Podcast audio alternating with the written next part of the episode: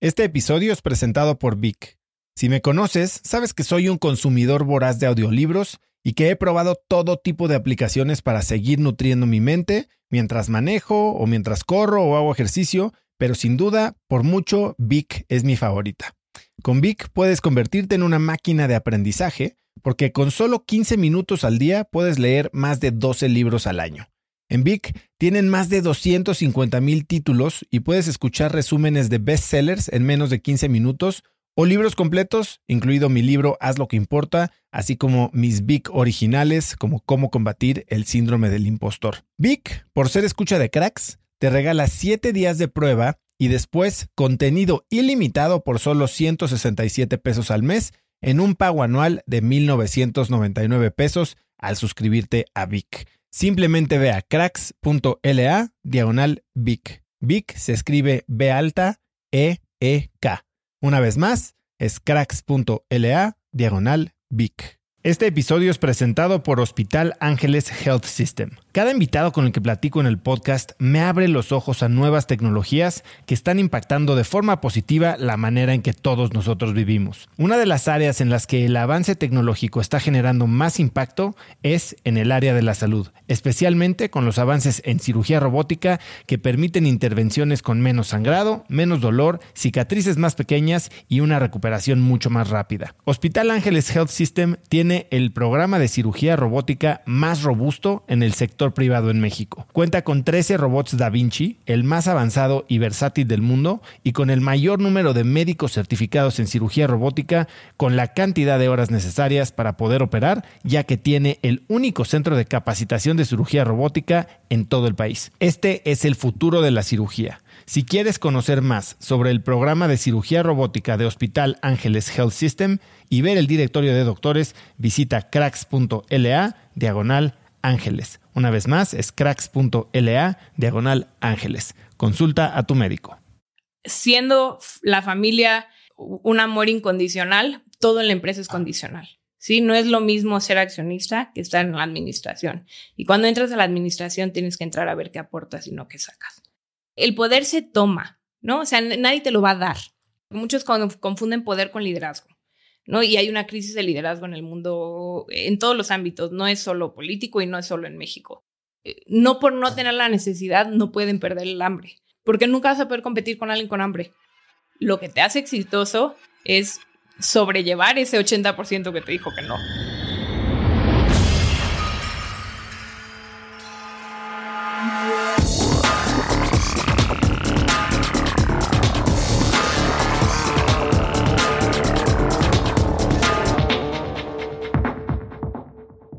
Hola y bienvenidos a un nuevo episodio de Cracks Podcast. Yo soy Osotrava y entrevisto cada semana a las mentes más brillantes para dejarte algo único y práctico que puedas usar en tu vida diaria. Hoy tengo un episodio muy especial porque es el episodio 200, que si bien en sí mismo no significa nada, voy a reconocer como un logro personal porque hace casi cuatro años que empecé publicando los primeros tres episodios, nunca me imaginé que fuera a llegar a esto. Así que Felicidades a Cracks, gracias a mis 200 invitados y sobre todo gracias a ti por dedicarle tu tiempo cada semana.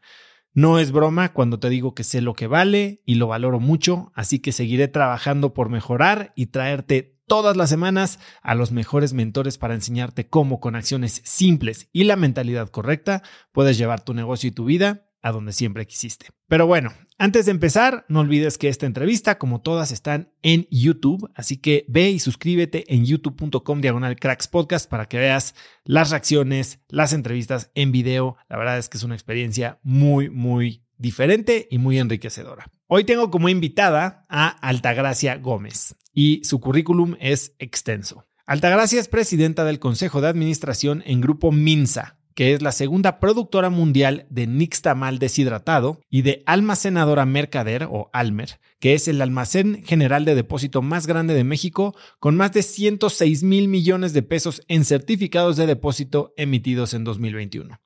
Además, es la presidenta de Grupo Empresarial PEO, uno de los conglomerados industriales y financieros más importantes de México, y que es propietario de las empresas Dina, Minsa, Almer, AP Solutions, Campofino y Siembra Capitales, entre otras. Altagracia destaca por ser la persona más joven del listado de los 100 empresarios más importantes de México y es reconocida como una de las mujeres más poderosas del país, consolidando sus inversiones en sectores que catalizan el desarrollo sostenible. Entre muchos roles que juega, Altagracia preside el patronato del Instituto Nacional de Antropología e Historia y es miembro del Consejo Consultivo de Nacional Financiera, Banco Mext y City Banamex. Obtuvo el título de abogada con tres menciones honoríficas en la Escuela Libre de Derecho y ha cursado diversos programas académicos en la Real Academia de Oxford, además de concluir cursos de finanzas y negociación en Harvard Business School. Hoy, Altagracia y yo hablamos de poder, hablamos de crear ventajas competitivas y de cómo controlar lo que la gente piensa de ti. Esta es una entrevista que me voló la cabeza, así que espero que disfrutes esta increíble plática de capítulo 200 con Altagracia Gómez. Altagracia, bienvenida a Cracks Podcast. Muchas gracias, Oso. Encantada de estar aquí. Eres una de las mujeres más poderosas del país y aún así eres una de las más misteriosas. Difícil, difícil. Nosotros que mucha gente nos dice que qué buen research hacemos, fue difícil hacerlo contigo. Y quiero hablar un poco de eso, pero debido a esto probablemente mucha gente no te conoce, no conoce el grupo Minsa, no entiende el contexto. Entonces, ¿por qué no empezamos platicándome un poco cómo se compone tu familia y cómo se creó Grupo Minsa? Ok. Bueno, a ver, em, Minsa es parte de un conglomerado mexicano, de un grupo de empresas. Em, la funda mi abuelo eh, mi abuelo murió muy, muy joven, a los 42 años. Este, tenía siete hijos y estaba embarazada mi abuelita de la última. Entonces, el más grande tenía 18, mi papá 16 y los que seguían eran niños. Eh, entonces, les dejó, eh, muere el día que lo nombran este, representante de los hoteleros en, en Jalisco. Él trabajó toda su vida en el Hotel Roma en Guadalajara y a partir de eso había hecho una lavandería industrial, la primera lavandería industrial que hubo en Guadalajara, donde daba servicio pues a todos los hoteles, las sábanas, etcétera, etcétera. Y, um, adicionalmente a eso, había fundado una compañía que se llamaba Panoramex, que fue la primer em, compañía que dio servicios turísticos regulares y variables para ir a Tequila, para ir a Chapala, para ir a, digamos, los pueblos mágicos que estaban alrededor de Guadalajara. Entonces muere mi abuelo, mi tío más grande se queda, digamos, como señor de la casa, a acompañar a mi abuelita a checar calificaciones y mi papá se, se pone a, a, hacer negocio o a emprender con, con, lo que les habían dejado. ¿no? Él tenía 16. Entonces, em, pues agarra dos padrinos, que era em, uno muy, muy conservador y uno muy, muy liberal, ¿no? Este, eh, uno libanés y otro, eh, la familia más conservadora de Guadalajara, este, don Guillermo Martínez Huitrón, para que lo presentara con bancos y para que lo presentara, pues digamos, ante la sociedad, porque pues, tenía 16 años. Y, mm, y, bueno, se, se, se, hizo, la verdad es que se decidió a los 20 años ser la lavandería industrial más grande eh, de América Latina en ese momento. Habló con el presidente eh, para que le diera un crédito, banca de desarrollo. Eh, y bueno, así, así empezó. Se metió fuertemente a transporte, a una de las que fueron las empresas más grandes de transporte en el país. Este, con todos, con los Alcántara, con, digamos, con los grandes señores del transporte en México en los 60 y en los 70 decidió que con lo que tenía y que mi abuelo también les había dejado unos departamentitos de renta para veteranos de Estados Unidos, este, para expats. Eh, mi abuelo originario de Estados Unidos, pero renunció a la nacionalidad y se hizo mexicano. Este, entonces, con eso, lo que les daban de rentas, etcétera, etcétera, pues decidí, y, y lo que traían ya de transporte, Em, decidieron cerrar el tema de la lavandería en los 78, creo, y, entrar de lleno al tema inmobiliario, que, en Jalisco estaban sucediendo procesos de plusvalización de tierra a lo loco, porque estaba creciendo muchísimo la ciudad. Un poco lo que está pasando ahora en Yucatán o lo que está pasando en ciertos estados del Bajío, pues, que lo que antes valía centavos ahora vale miles de pesos, ¿no? Entonces em, decidió entrar. El primer desarrollo que hizo fue, fue Altagracia. Este, em, hicieron 600 viviendas en seis meses.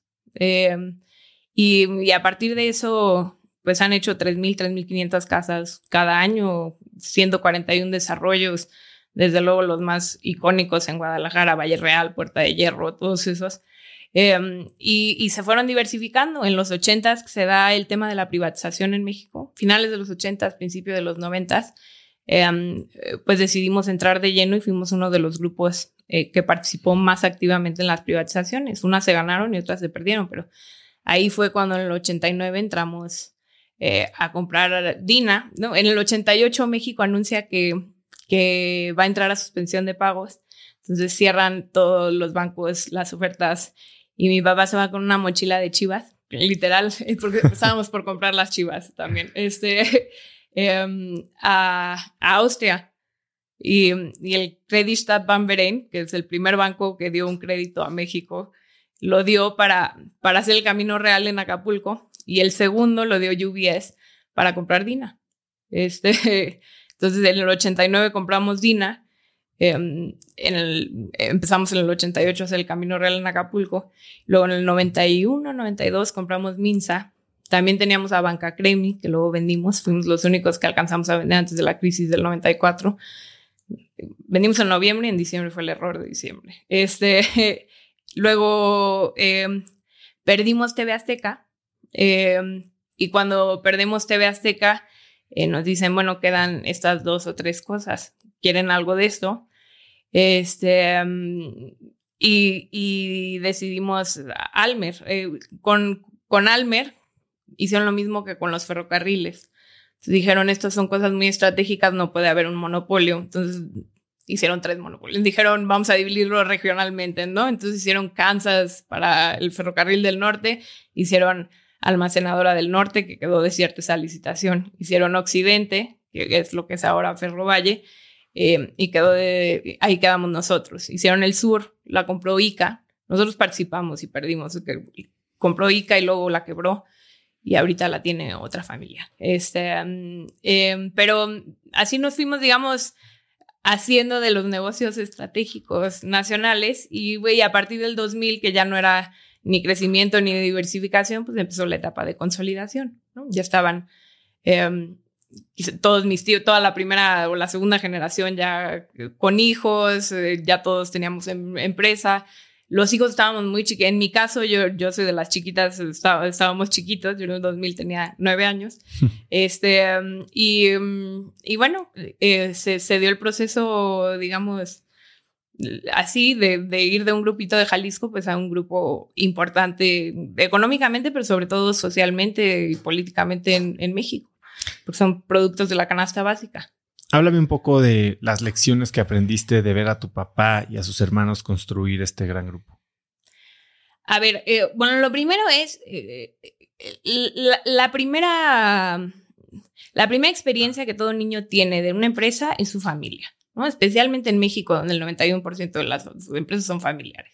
Entonces, nuestra familia es una cosa así. Yo me llamo Altagracia como mi abuelita, mi hermano se llama Arargo, que era como se llamaba la empresa antes. Arargo son los nombres de mis tíos, Alfonso, Raimundo, que es mi papá, Armando, Rafael, Guillermo Gómez. Entonces, eh, eh, es una familia muy, muy unida. Este, y, creo que eso te ayuda, cuando te va bien, pues no, no necesitas la ayuda, pero cuando te va mal, este, que necesitan todos, em, pues jalar para el mismo lado, creo que es súper, súper, eh, una ventaja competitiva que a lo mejor una empresa institucional no tendría, ¿no?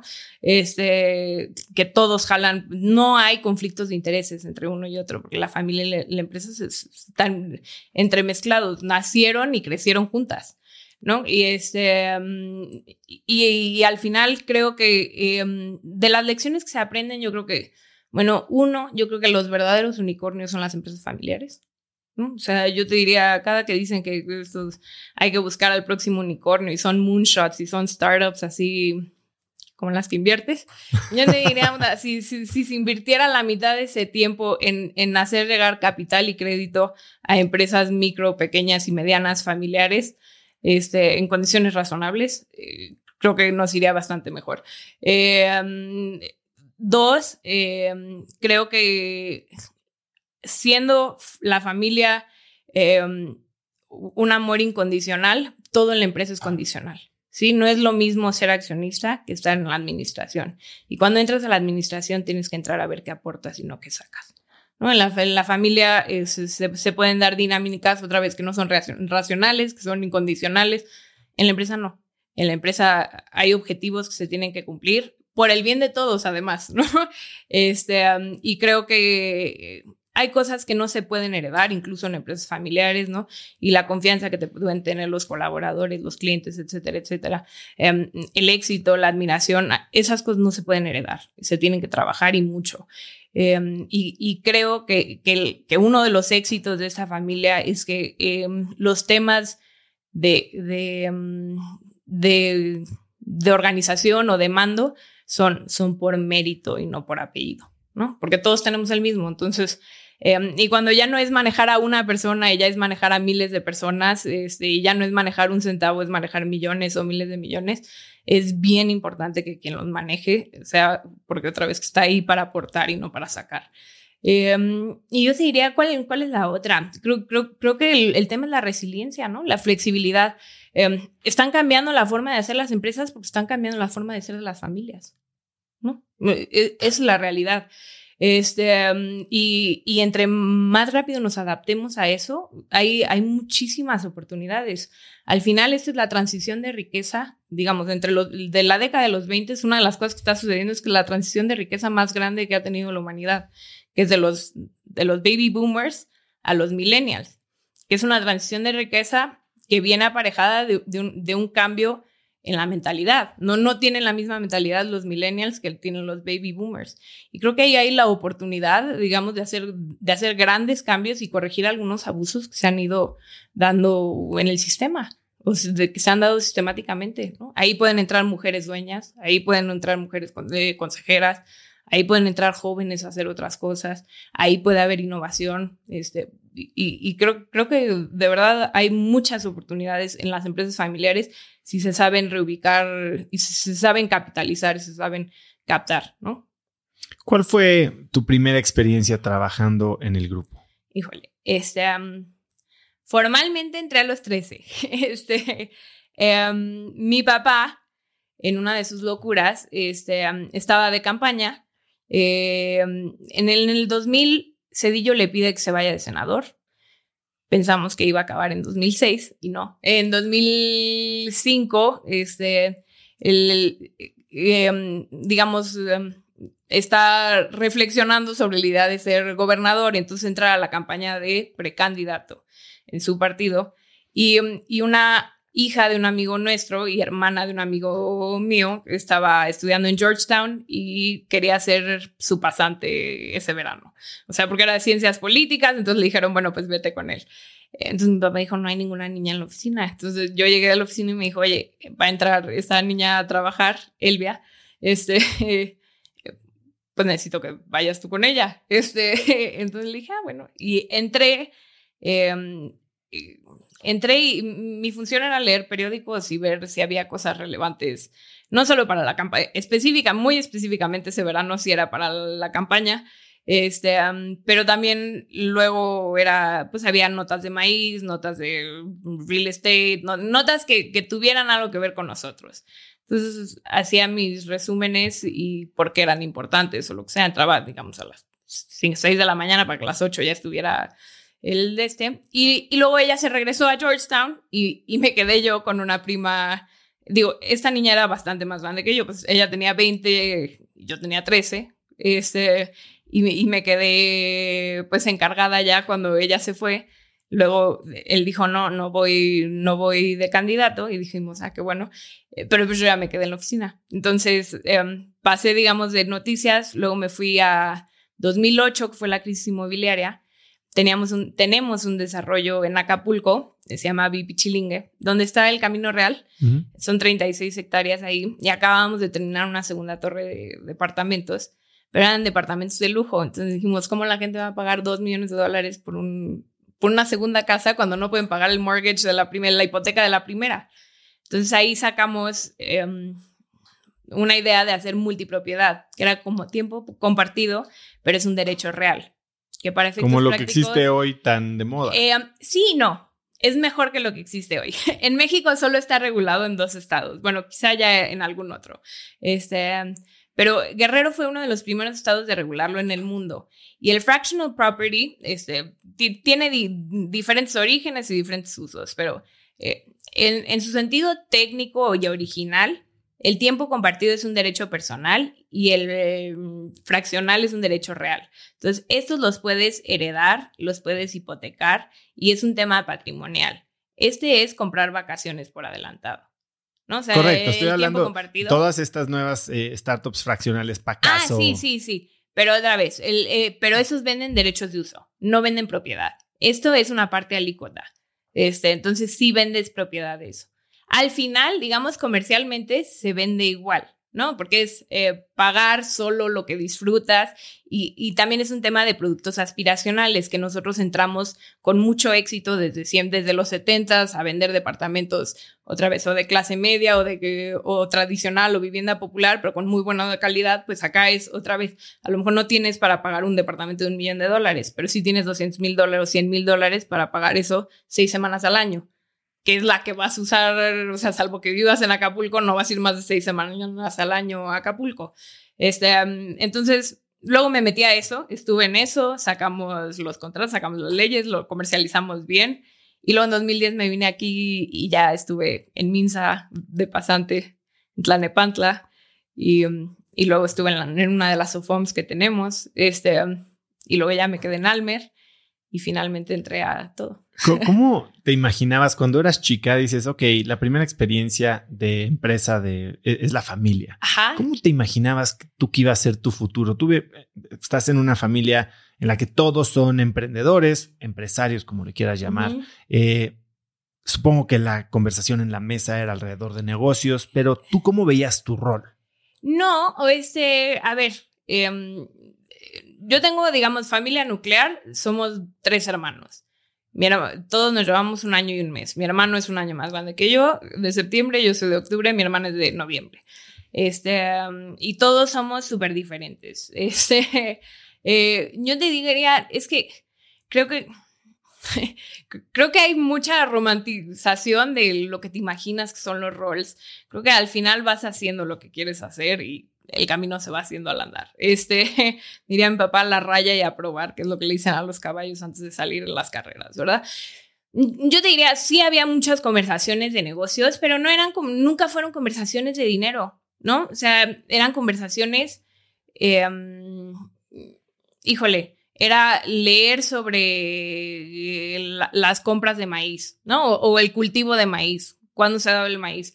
Este, era, eran conversaciones, yo te diría, la mayoría de las conversaciones eran sobre competencias básicas para que una persona sea autosuficiente.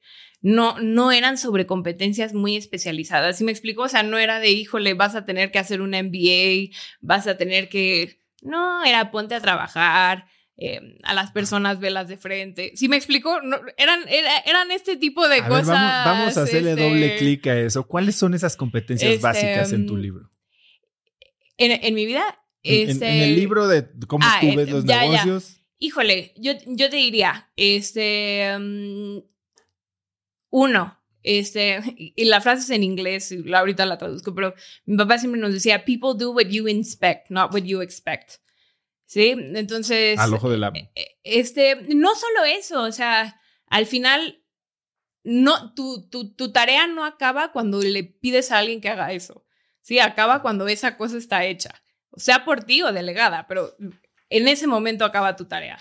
Este, eh, yo te diría, el, eh, el tema del poder, cómo te relacionas con el poder, ¿no? Porque el, poder en su, en su sentido más amplio, como el poder de toma de decisiones, em, el tema es que el poder se toma, ¿no? O sea, nadie te lo va a dar. Si me explico, entonces me acuerdo cuando le decían, no, pero es que no me dieron esto. ¿Cómo?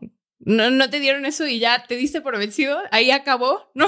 Este, y puede ser información, ¿sí? No, no me explico, o sea, no, no estoy hablando de los grandes temas, pero los, los, temas chicos son los que se hacen grandes. Este, entonces decían, bueno, métete, ve, aprende, este, y yo te diría, al final son temas eh, más de carácter, ¿no? O sea, cómo debe de, moldearse el carácter de la gente, porque yo te diría que, que, que si soy presidenta de la empresa no, no sería por lo que sé, es por cómo soy. Digo, es por lo que hago, no es por cómo soy. No, pero al final, este, por la forma que tengo de ser, eh, había temas que eras, em, que solo quien lo quiere hacer puede, ¿no? E, esa es la verdad. Creo que los límites, el dinero nunca es un límite. O sea, para la gente, el, si el dinero es un límite, no es, no, está, está mal enfocado ese límite, ¿sí me explico? O tu idea está de la chingada, este, y nadie te la está comprando, eh, o hay problemas en la ejecución serios, o te falta storytelling, que también es una de las grandes cosas que tienes que saber. No, no solo tienes que saber hacer, tienes que saber venderlo. Porque, así se hacen los negocios, ¿no? Pero yo, yo te diría, las cosas que nos enseñaban de chiquitos era, a ver, compra barato, vende caro, Así, sí me explico cuáles son tus ventajas competitivas. Y también te tienes que saber clasificar. No sé si has leído, ¿has leído la carta de Álvaro Obregón a su hijo? No. ¿No? Cuando cumplió 18, léela. Este, nos la leían cada año a nosotros. este. ¿Qué em, aprendías de esa? Mira, tiene, tiene como, no, no es más de un parrafito, déjala busco. Básicamente te enseña, em, te enseña un poquito quién eres. Este, mm, y a saber cuáles son tus ventajas y cuáles son tus desventajas. Te, la leo, es un parrafito. Ya la encontré en Google. Dice, muy querido hijo, lo primero que necesitan saber los hombres para orientar sus actividades en la vida y para protegerse de las circunstancias que son adversas y que por causas ajenas a su voluntad convergen sobre su personalidad es clasificarse. Clasificarse ha sido uno de los problemas cuyo alcance son muy pocos los que saben comprender. Tú debes, por lo tanto, empezar a hacerlo y voy a auxiliarte con mi experiencia. Tú perteneces a esa familia de ineptos que le integran con muy raras excepciones los hijos de las personas que han alcanzado posiciones más o menos elevadas, que se acostumbran desde su niñez a recibir toda clase de agasajos, teniendo muchas cosas que los demás niños no tienen, y van por esto perdiendo a sí mismo la noción de las grandes verdades de la vida y penetrando en un mundo que lo ofrece todo sin exigir nada creándoles además una impresión de superioridad que llegan a creer que sus propias condiciones son las que los hacen acreedores a la posición privilegiada.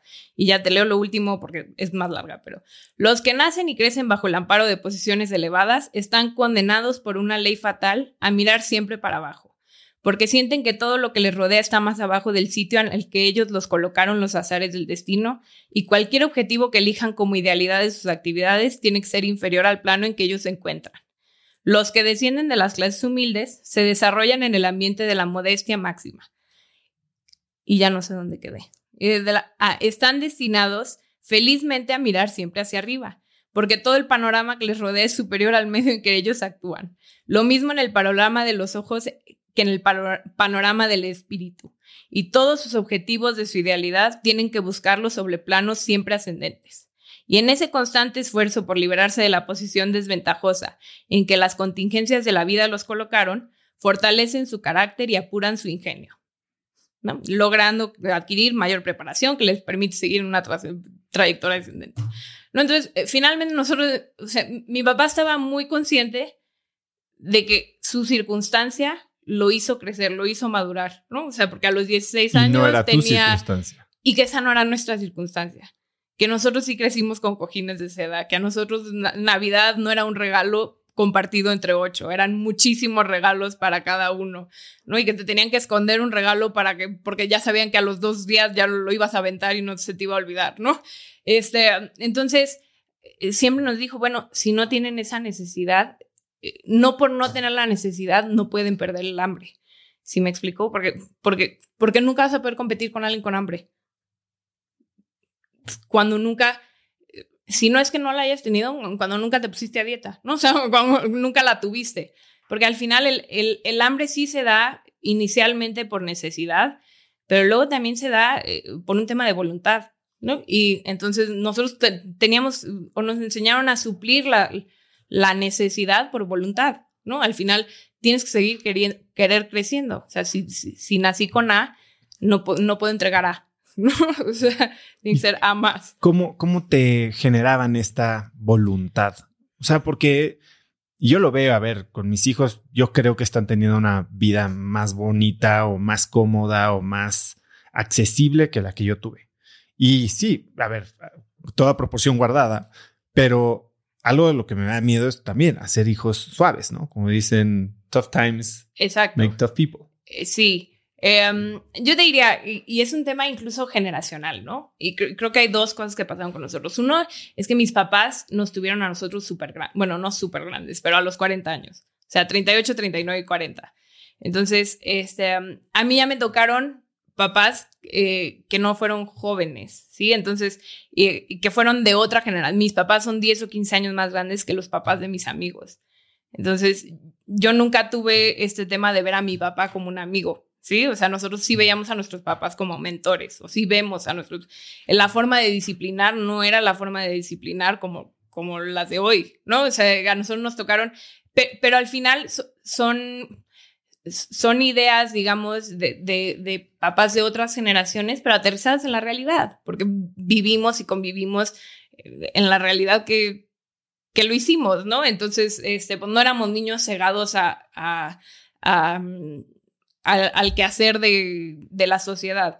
Yo diría, son cosas eh, quizá chicas, ¿no? Pero eh, tienes que ser niños con tolerancia a la frustración y niños y personas, ¿no? Para, para mí, Em, lo que más veo en estas nuevas generaciones cuando de repente me toca dar una clase en la universidad o lo que sea, es que esta generación ya no tiene tolerancia a la frustración, ¿no? Y, y tiene, está entrecruzado lo que sienten con lo que piensan, entonces cuando les pides una opinión, te, dicen lo que sienten. Y esa no es una opinión informada ni, y ni válida, ¿sí? Porque tus sentimientos siempre son válidas, tus opiniones no.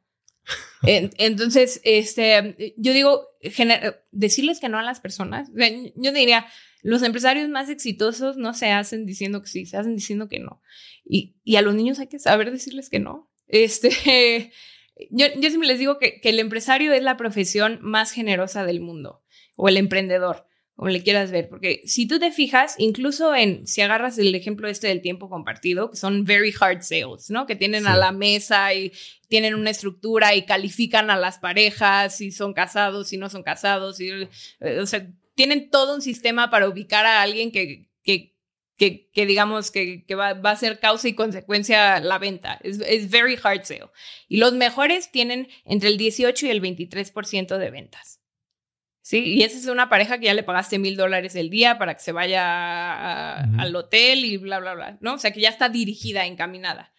Entonces, si agarras ese porcentaje y lo pones en general, o sea, si a ti te van a salir el 18 al 23% de las cosas que hagas. En mis empresas también. Pero dices, ese es un batting rate horrible, ¿no? O sea, y aún así eso te hace el más exitoso de, de tu sector. O sea, si lo haces bien, ¿no? O sea, Vidanta yo creo que es un sector exitosísimo, vende el 18% de las personas que atrae, ¿no? Este, si fueras un abogado, serías el peor abogado. Si fueras un doctor y salvas al 18% de los pacientes, serías el peor doctor del mundo. E, en cualquier otra profesión, si me explicó, el, el 20% de las cosas sería pésimo. Y aquí con que en el 20% lo hagas, eres de lo mejor. Entonces, les digo, la verdad es que es, un, es, es una pues no es profesión, es un oficio súper generoso, súper generoso, este, pero tienes que aprender a decir que no. Otra vez, por, por, porque la mayoría de las cosas que te presenten, no, y, y tienes que aprender a ser resiliente, ¿no? Entonces, la gente que no sabe eh, atender a la frustración, no sabe cómo sobrellevarla. O sea, porque al final lo que te hace exitoso es sobrellevar ese 80% que te dijo que no, ¿no? O sea, y corregir las cosas que tienes que corregir. Entonces, yo te diría, eh, saber clasificarte es algo importante, saber decir que no y tolerar la frustración es algo bien importante. Y, y al final son cuatro o cinco cosas de competencias básicas. Eh, conocer con propósito. O sea, este tema de leer por leer, no. O sea, ¿para qué estás leyendo? ¿No? ¿Para qué viniste al podcast? Dije, ah, pues realmente porque me caíste. Si no tienes un propósito, que es un poquito lo que ha pasado en, México especialmente, pero en el mundo, te dicen, oye, ¿por qué no están saliendo los niños de estudiar a trabajar? No, porque la educación está vista desde el punto de vista de la oferta y no de la demanda. ¿Para qué están estudiando otros 800 doctores? Necesitamos un electricista bien pagado, sepa lo que está haciendo. alguien de sistemas que sepa hacer otra cosa que resetear el internet cuando no hay, o sea, eh, pero es que a lo mejor necesitas oficio, ¿sí me explicó? Entonces están saliendo niños con títulos hermosos que van a ganar 6 mil o 7 mil pesos y no van a ni siquiera poder pagar lo que estudiaron. El 80% de las personas no, no trabajan lo que estudia. Y es un poco porque no estudiaron con propósito. ¿no? Yo estudié leyes porque ya había muchos financieros. No había ningún valor agregado aunque fuera la cuarta financiera en mi casa. Este, pero tienes que saber a qué estás estudiando y por qué. Lo segundo es, tienes que pensar crítica y creativamente. O sea, yo les digo que hay un valor enorme en que hay que ser disruptivos sin ser destructivos. Toda la gente te dice, no, es que la disrupción y la innovación y sin innovación. La innovación llega hasta donde llega, ¿sí me explico? O sea, y, no todas se encuentran en una app. O sea, al final necesitamos maíz, eh, necesitamos, ¿sí me explico? Lo que no paró en la pandemia eh, fueron las empresas básicas. ¿Cómo innovas en eso? Al final, ¿cómo innovas? Resolviendo problemas. Y se resuelven problemas de dos formas. Uno, haciendo más barato lo que todos hacen. O dos, haciendo lo que nadie puede hacer. O sea, son, dos formas. No, no hay otra cosa para innovar. Y, otra vez, no, sin destruir, porque este, este tema de, de, estar queriendo inventar el hilo negro y luego quitando el blanco, no, no es lo correcto. Tres, comunicador efectivo. Sea, otra vez, no es solo saber hacerlo. La mayoría de los problemas, por qué las empresas chiquitas no se hacen grandes, no es un tema de producción, es un tema de comercio. O sea, porque no se saben vincular al, al grande market, al mercado más, más amplio. Entonces van a un nicho muy dirigido y pues la mayoría de estas cosas operan en economía de escala, ¿no? O sea, Tesla no es la empresa que más vende coches, pero es la que mejor se vende, ¿sí? Este, y y así todos los ejemplos. Y lo cuatro es eh, contribuir a tu comunidad. O sea, sí tienes que hacer algo relevante si quieres que, subsista. No, ah, eh, la mayoría de los problemas de liquidez eh, se, quitarían si lo que estuvieras haciendo fuera pertinente y relevante en el largo plazo. ¿No? Porque la gente, la gente, ¿por qué apuesta a las aerolíneas? Aunque les vaya de la fregada en COVID, porque lo vas a seguir necesitando. ¿no? O sea, y, y, creo que cuando contribuyes a tu comunidad, este, alineas tus intereses con ellos, te, vuelves una empresa longeva por naturaleza. Cuando hablas de que el poder se toma, ¿cómo piensas tú del poder? Porque creo que todas estas cuatro áreas en las que acabas de, profundizar tienen que ver con justo eso, con un aspecto de influir, de controlar, no sé si de controlar, pero sí de cambiar. ¿Cómo piensas tú del poder? A ver, este, pues el poder es, la facultad de incidir en la voluntad propia y ajena, ¿no? O sea, este, em, entre más preparado estés para hacerlo de forma correcta, pues mejor es el resultado. yo, yo creo que em, e, está muy mal visto el poder eh, por quienes, yo te diría, porque muchos confunden poder con liderazgo. ¿No? Y hay una crisis de liderazgo en el mundo, en todos los ámbitos, no es solo político y no es solo en México. Eh, hay una crisis de liderazgo de empresarios, ¿no? Ha salido todo el tema de Epstein, de, o sea, los Golden Boys no eran tan golden, este, sindicales, o sea, qué buen líder sindical de los últimos tiempos hay, este, digamos, de esta década, y desde luego político, pero sociales incluso. Este, pero, pero el liderazgo y poder no es lo mismo. Otra vez, como líder tienes em, la, capacidad de inspirar, eso no necesariamente el poder. El, poder yo creo que va eh, mucho más. Ahí está el poder de las ideas, que es el poder teórico, pero luego está el poder de ejecución. Y, y ambos se necesitan en cualquier organización social y en cualquier relación. O sea, la, la capacidad de convencer antes que la de vencer. Ahorita está em, pues un poco adormecida, ¿no? O sea, como, eh, exaltada por redes sociales y bla, bla, bla, pero, pero si no sienten que le hiciste en su cara a, la persona que no piensa como tú, eh, em, no se entiende que cumpliste con tu función, ¿no? Y, la, verdad es que eh, al final el poder llegar a acuerdos, ¿no? Este, o el poder negociar, em, el poder como verbo, em, yo te diré, como verbo rector de lo que haces, o sea, e, el poder implica, e, es, al final del día, en, en su sustantivo, es la posibilidad de, ¿no? Y una empresa sin posibilidad nace muerta. Entonces, e, el, el poder de representar y el poder ejecutar es Em, es una condición necesaria, pero no suficiente para que la empresa o cualquier organización social este, em, funcione. ¿No? Ahora, otra vez, hay muchos que dicen que el poder jerárquico no se debe de ser así, entonces que las empresas, el director debe de hablar con el de hasta abajo y el de hasta abajo debe de hablar con el de en medio. Este, em, funciona, funciona a veces, este, dependiendo de quién tengas abajo, como todo, ¿verdad? La persona se ha puesto. Este, yo creo que las estructuras de mando son muy importantes cuando estás hablando de empresas em, que hacen cosas replicables. ¿No? O sea, creo, este, creo que como todo, a las empresas grandes hay que darles vigilancia. Las que tienen poder, mucho poder, hay que darles vigilancia. A los que tienen muy poquito, hay que darles oportunidad. ¿no? Pero los dos engloban en poder, en posibilitarlos. O sea. Y, y, has dicho que el poder no solo se toma, sino que también se tiene que disfrutar. Sí, ¿Qué quieres decir con eso? Este, nunca he entendido a las personas que lo sienten como una carga.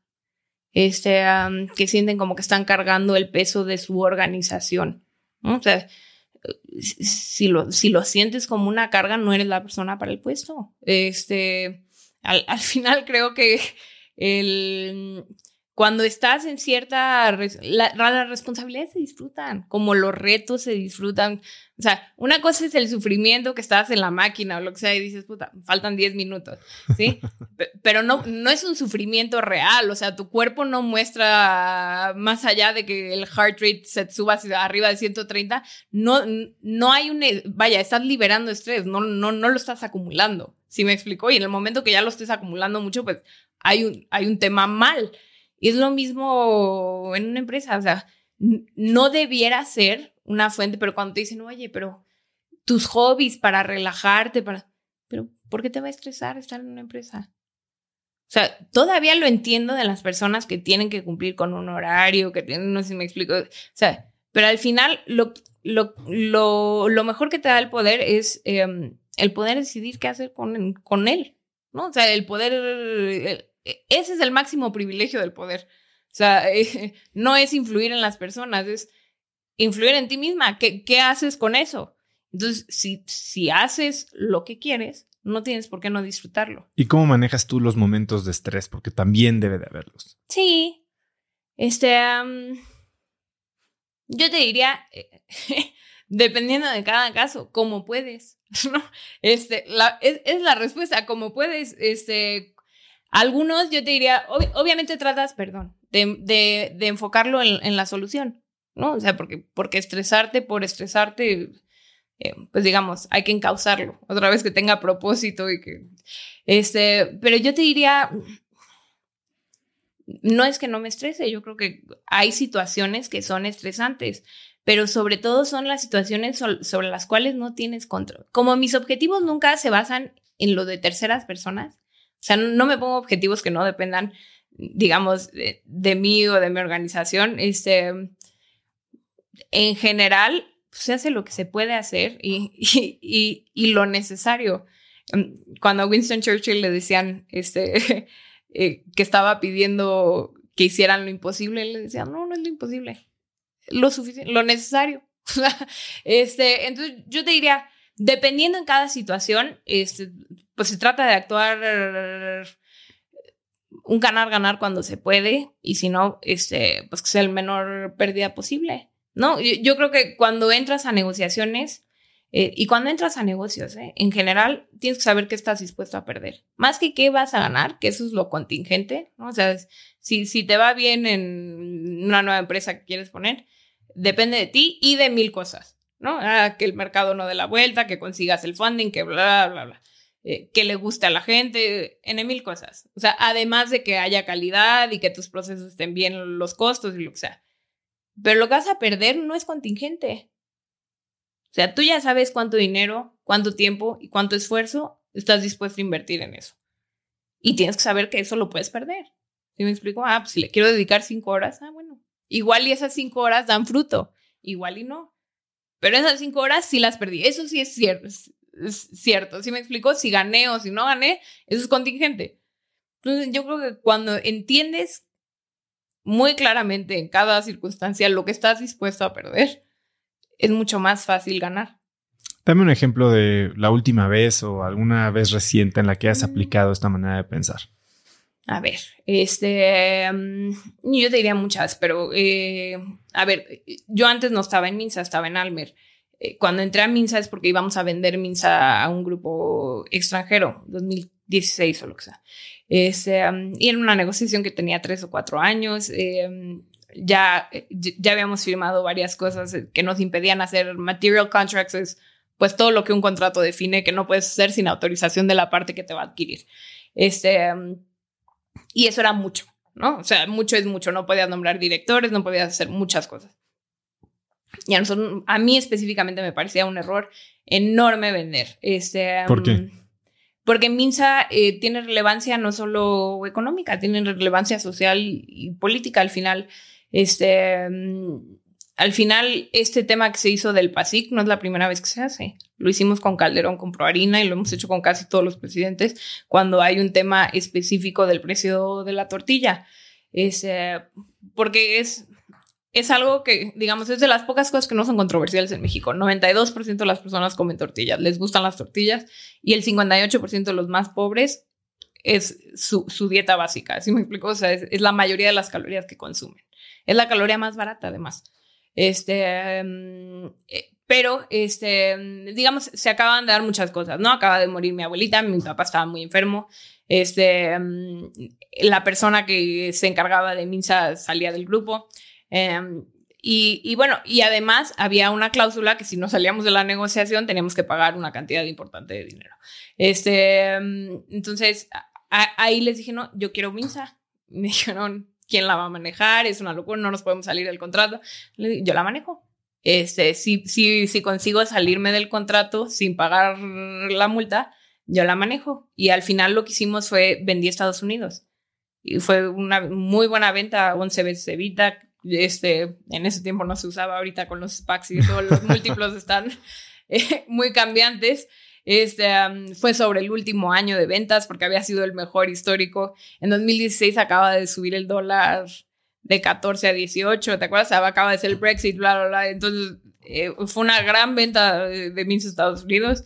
Este, nos salimos del contrato de vender todo Minsa y, y finalmente ya metí la, me quedé a cargo de Minsa. Este, en la pandemia, la movilidad, la estrategia para combatir la pandemia fue reducir la movilidad algo, 10, 11%. ¿Cómo vas a vender un camión si no te lo pueden pagar? O sea, porque como se combatió la pandemia es quiten todo, que no hay empresas, que no hay escuelas, que eh, ahí pues hicimos eh, para reconvertir la planta, para traer, eh, entrar otra vez a carga, este, hicimos Dina Rent para que se rentaran unidades, porque muchas empresas quisieron rentar camiones para ellos llevar a sus empleados a los dos o tres meses porque no querían que usaran transporte público para que no se contagiaran. Este, hicimos, híjole, hicimos, otra vez, cada, cada, cada problema específicamente, pues fuimos y prepagamos todos los bancos para que los bancos no estuvieran nerviosos. Este, en, en, en Almer, que usamos muchísimos pallets, no había pallets.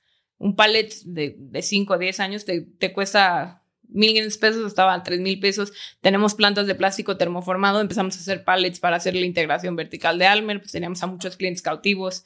Este, um, yo, creo que otra vez, que cada, digamos, aparente problema o en la cadena de suministro, este, um, o político o personal, tiene una solución, ¿no? O sea, al final, si no son temas de salud, si no son temas que realmente, este, pudieran ser o críticos o trágicos. Si, el tema, otra vez, si el tema de producción, tiene solución. Si el tema es de comercialización, tiene solución. O sea, hay muchas. A lo mejor unas no te han gustado, ¿verdad? O sea, no creo que gustosamente fui a pagar la, prepagar la deuda, pero fue lo mejor que hicimos. O sea, este, cuando volteas a ver la decisión, dices, ah, qué bueno que fuimos y prepagamos la deuda. No tuvimos que estar presentando a los bancos, no los tuvimos nerviosos. Pudimos hacer lo que teníamos que hacer, aguantamos el inventario y ahorita que si hay demanda, pero no hay cadena de suministro, está sacando el inventario, todo el inventario bien vendido, porque ya no son camiones usados, ¿sí me explico? Entonces, yo creo que tienes que estar preparada para tomar las decisiones difíciles. O sea, al final ese es tu trabajo. Tu trabajo no, no es hacerlo lo, lo, fácil, ¿no? Al, final tu trabajo es este, poder construir soluciones. ¿Cuáles? Las posibles, ¿no? O sea, desde luego las ideales, pero luego las posibles. Hablas de cómo eh, entras a negocios pensando en qué es lo que puedes perder. Y justo antes me habías dicho que el gran empresario se hace con sus nos, no con sus sís. ¿Cuál es tu proceso para decidir a qué sí le dedicas tu tiempo? Este, pues yo te diría, em, depende. Este, muchas, muchas veces como que lo urgente y lo importante medio se confunde, ¿no? Y entonces acabas dedicando más tiempo a cosas que parecen urgentes, no son tan importantes. Este, pero ¿cómo entras a un negocio? Uno, que te guste. O sea, sí te tiene que gustar el, el negocio. Es, eh, piensa que eh, la mayoría de los negocios en México no tienen una salida cash rápida. Sí, o sea, porque otra vez no hay acceso a un gran market o lo que sea. Entonces, tienes que pensar que te vas a quedar ahí un ratote y tienes que estar bien consciente de eso. Este, y, y, yo te diría, eh, desde luego, que me guste, ¿no? Que, que, me guste la empresa, que le entienda, porque muchas veces lo que te gusta y lo que eres bueno no es lo mismo y tienes que saber, em, hay competencias básicas en todos, pero luego también tienes que saber tus límites, ¿no? O sea, yo no entro al metaverso. O sea, uno, porque yo no creo que haya valor agregado en eso, específicamente, ¿no? O sea, que, creo que ya salieron pies en el metaverso. Este, em, pero, o sea, creo, creo, creo que hay cosas de más valor agregado este, en el mundo que eso, pero cada quien su dinero. Em, pero que te guste, que seas bueno en eso y yo te diría mm, que tenga una ventaja competitiva. O sea, otra vez, al final los negocios se hacen o deshacen por, por tener o por, por la falta de ventajas competitivas. Este, y tienes que estar bien claro en cuál es, ¿no? Porque equivocarte en esa es, es, un, es un deal breaker. Este, si tu ventaja competitiva es que eres amigo de X político, bueno, entonces tienes que mantener esa relación, ¿sí me explico? Y asegurarte que el otro también se mantenga en ese puesto. Si tu ventaja competitiva es, eh, otra vez, que eres muy, muy barato a comparación de los demás, bueno, entonces mantén tus costos.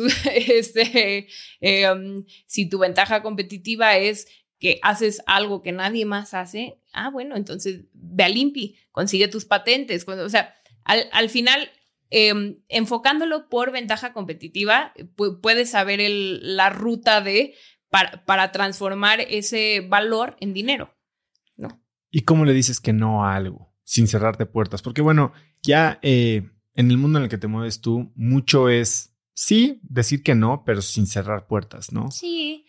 A ver, eh, yo creo que cuando los no son razonados y razonables, este, todos lo entienden. Y si la otra persona no es ni razonable ni razonada, pues te hiciste un favor.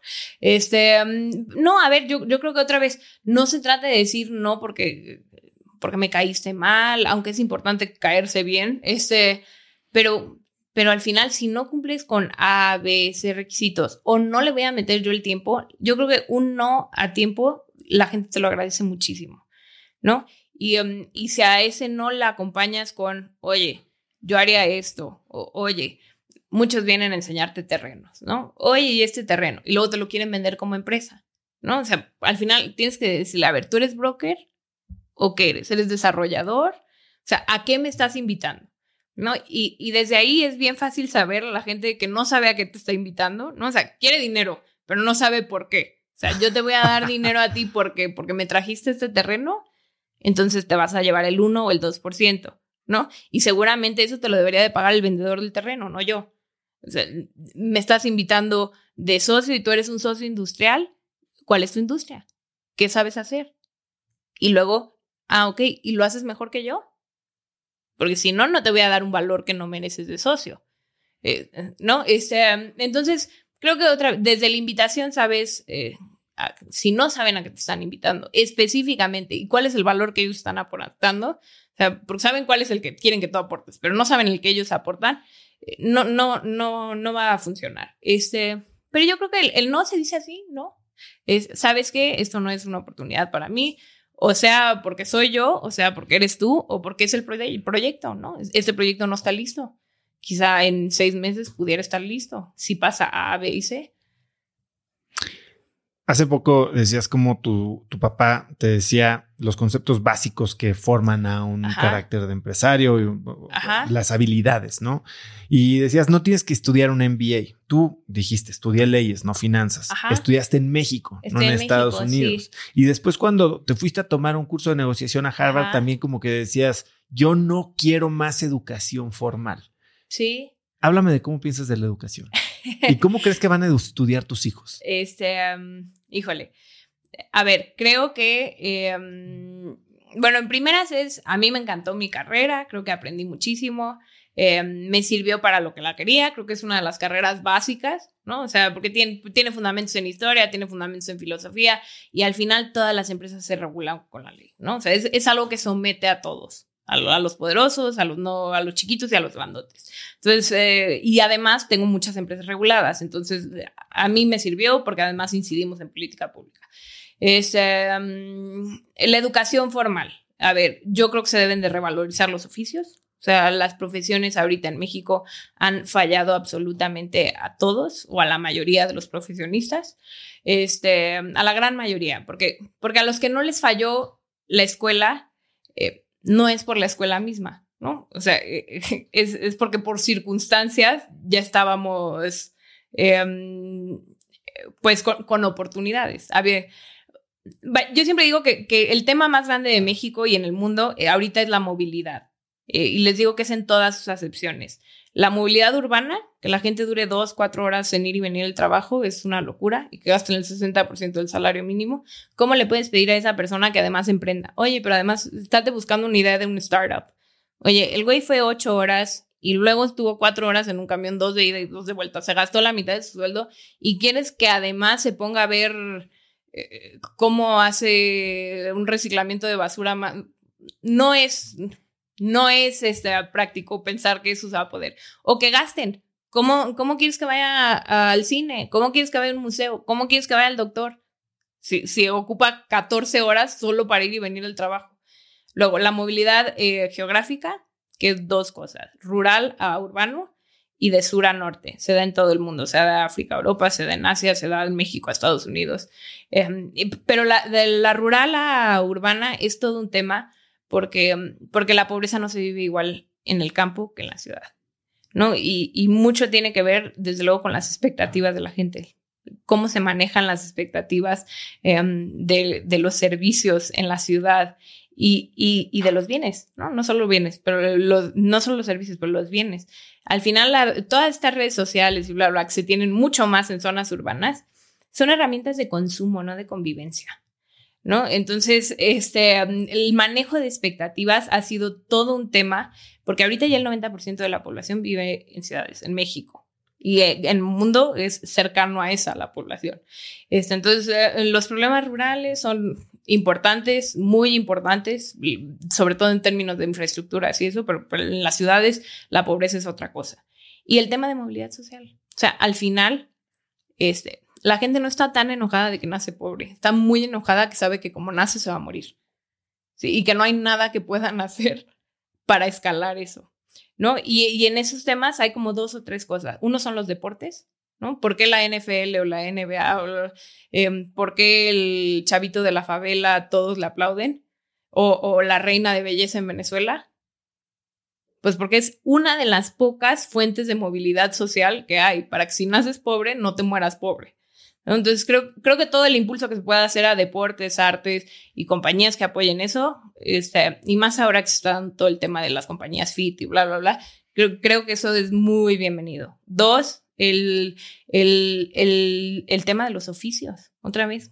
Este, creo que eh, si transitamos un poquito a, un modelo más europeo, que es un modelo más integral, eh, donde se ve la economía como parte de tu comunidad, sí se debe de hacer por política pública. A ver, Tequila va a producir tequila y además va a tener su trenecito. Y Tepa que va, y Chapala puede ser eh, un centro de, de turismo eh, para personas extranjeras de la tercera edad con un nicho enfocado a salud. Ah, bueno, ok. Eh, sí me explico, pero, pero sí hay, sí, sí, se debe de hacer un tema de revalorizar oficios.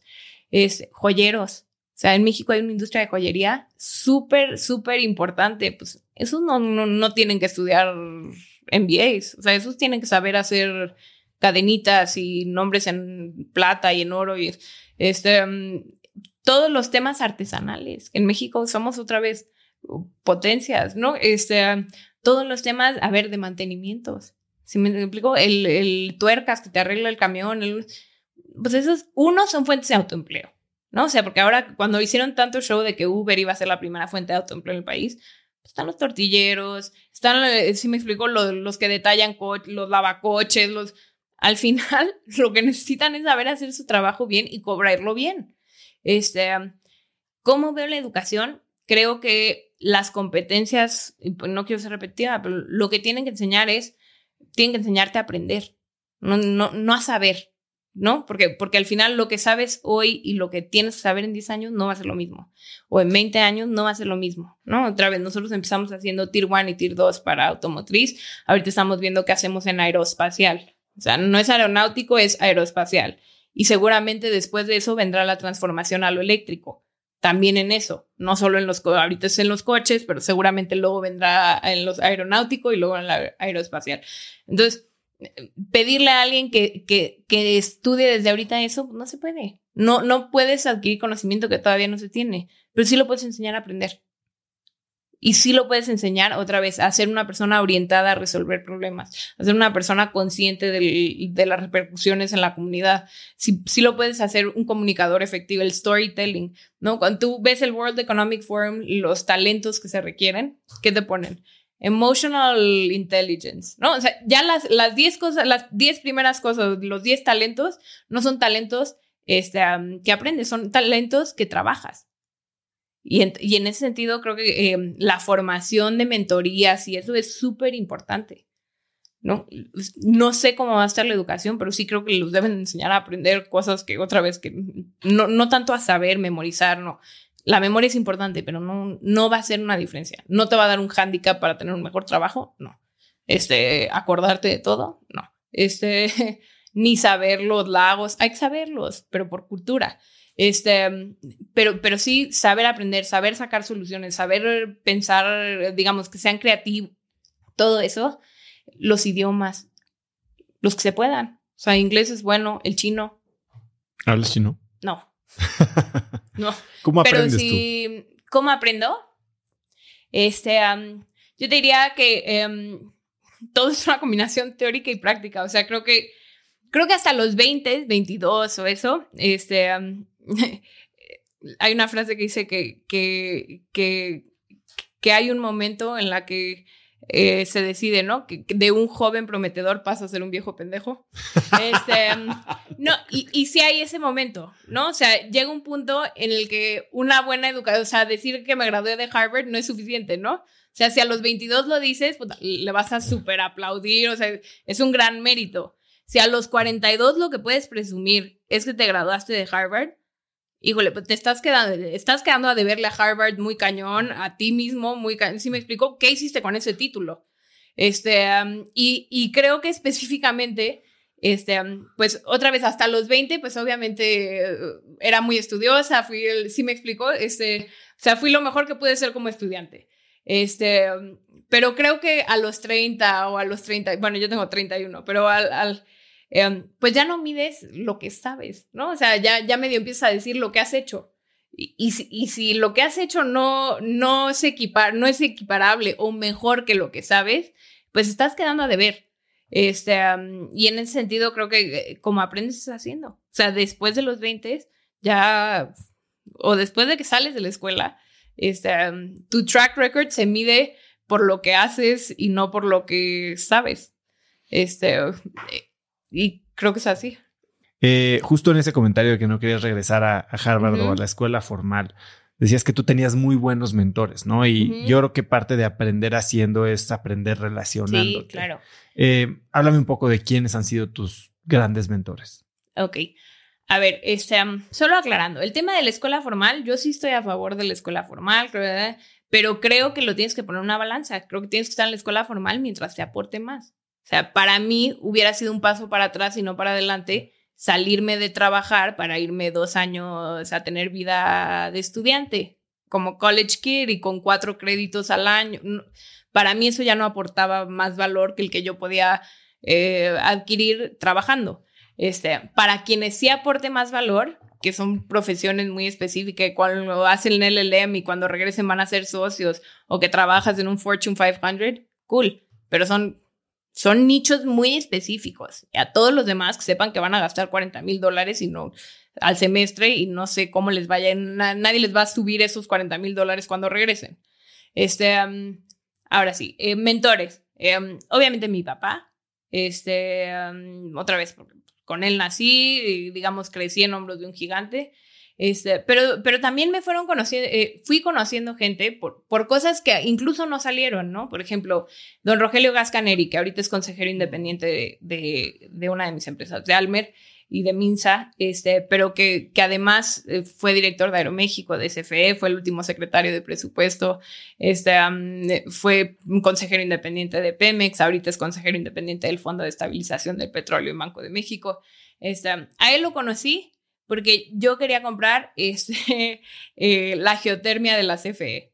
¿no? Entonces, eh, CFE tiene cuatro plantas de geotermia. México es el cuarto productor de energía geotérmica en el mundo. Sale la reforma energética y geotermia era la única energía renovable que era, era la que se iba a despachar primero según la nueva ley de la industria eléctrica porque tenía potencia la solar tiene un factor de planta de 60%, la, la, la, de viento pues también, 40, 60, o sea, no siempre hay viento, no siempre hay sol, siempre hay geotermia.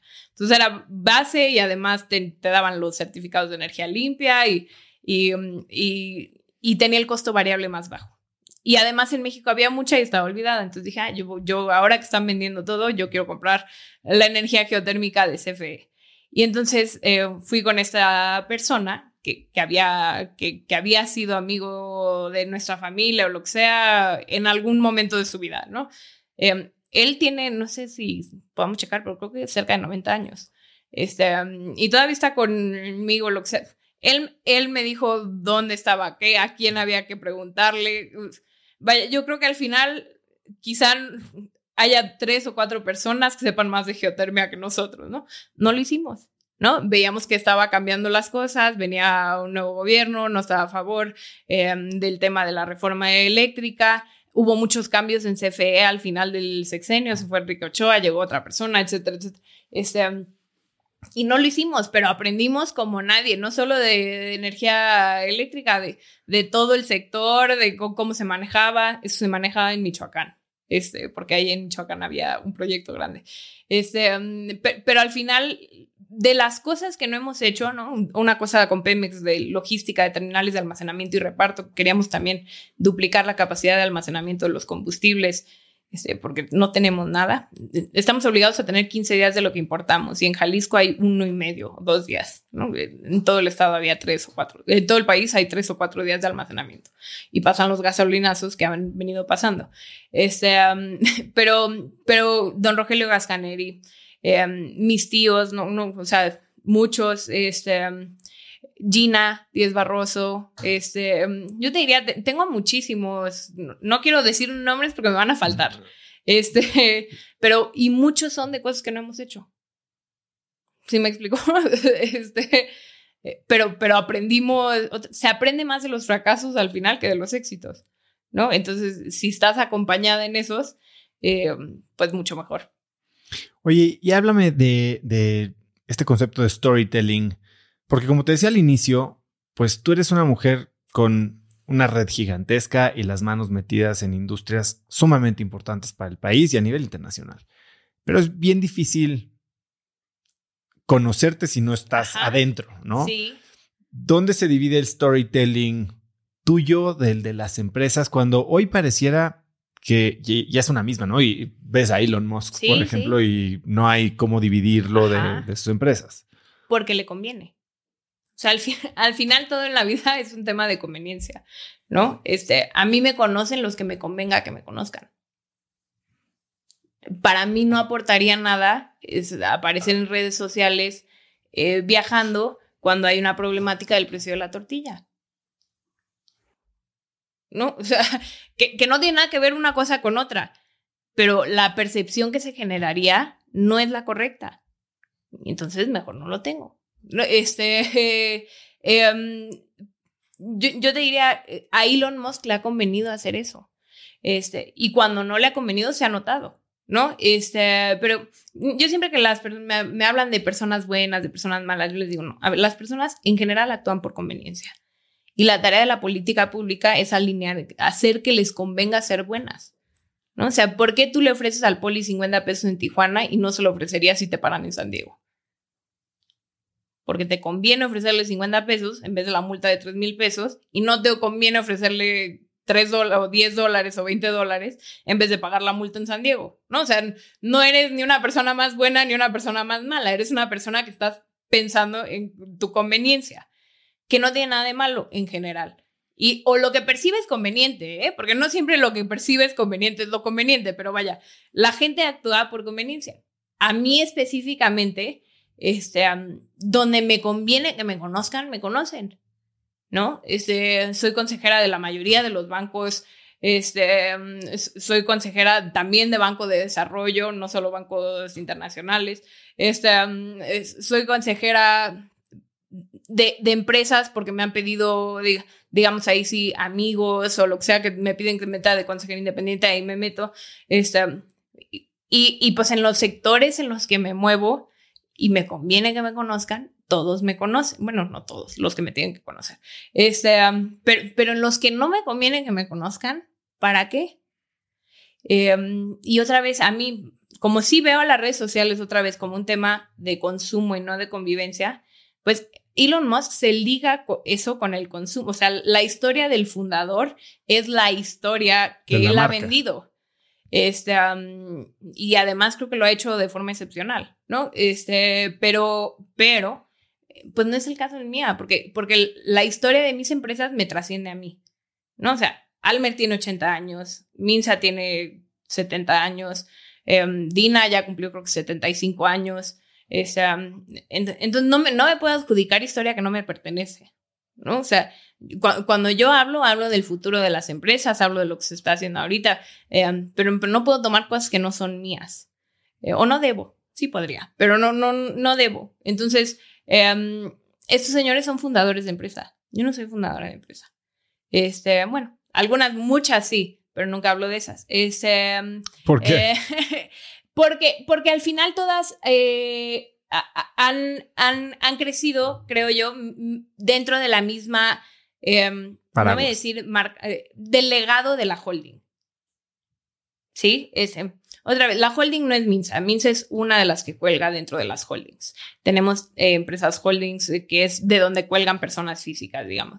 Este, pero al final todas han crecido otra vez dentro del paraguas de empresa familiar y nunca hemos tenido el tema del individualismo. Otra vez, todos nos llamamos, todos van en, términos iguales.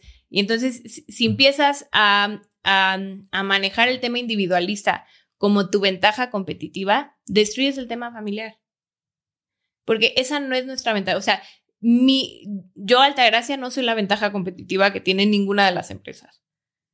Sí, soy una gran administradora, incluso generadora de riqueza, pero no, no soy la ventaja competitiva.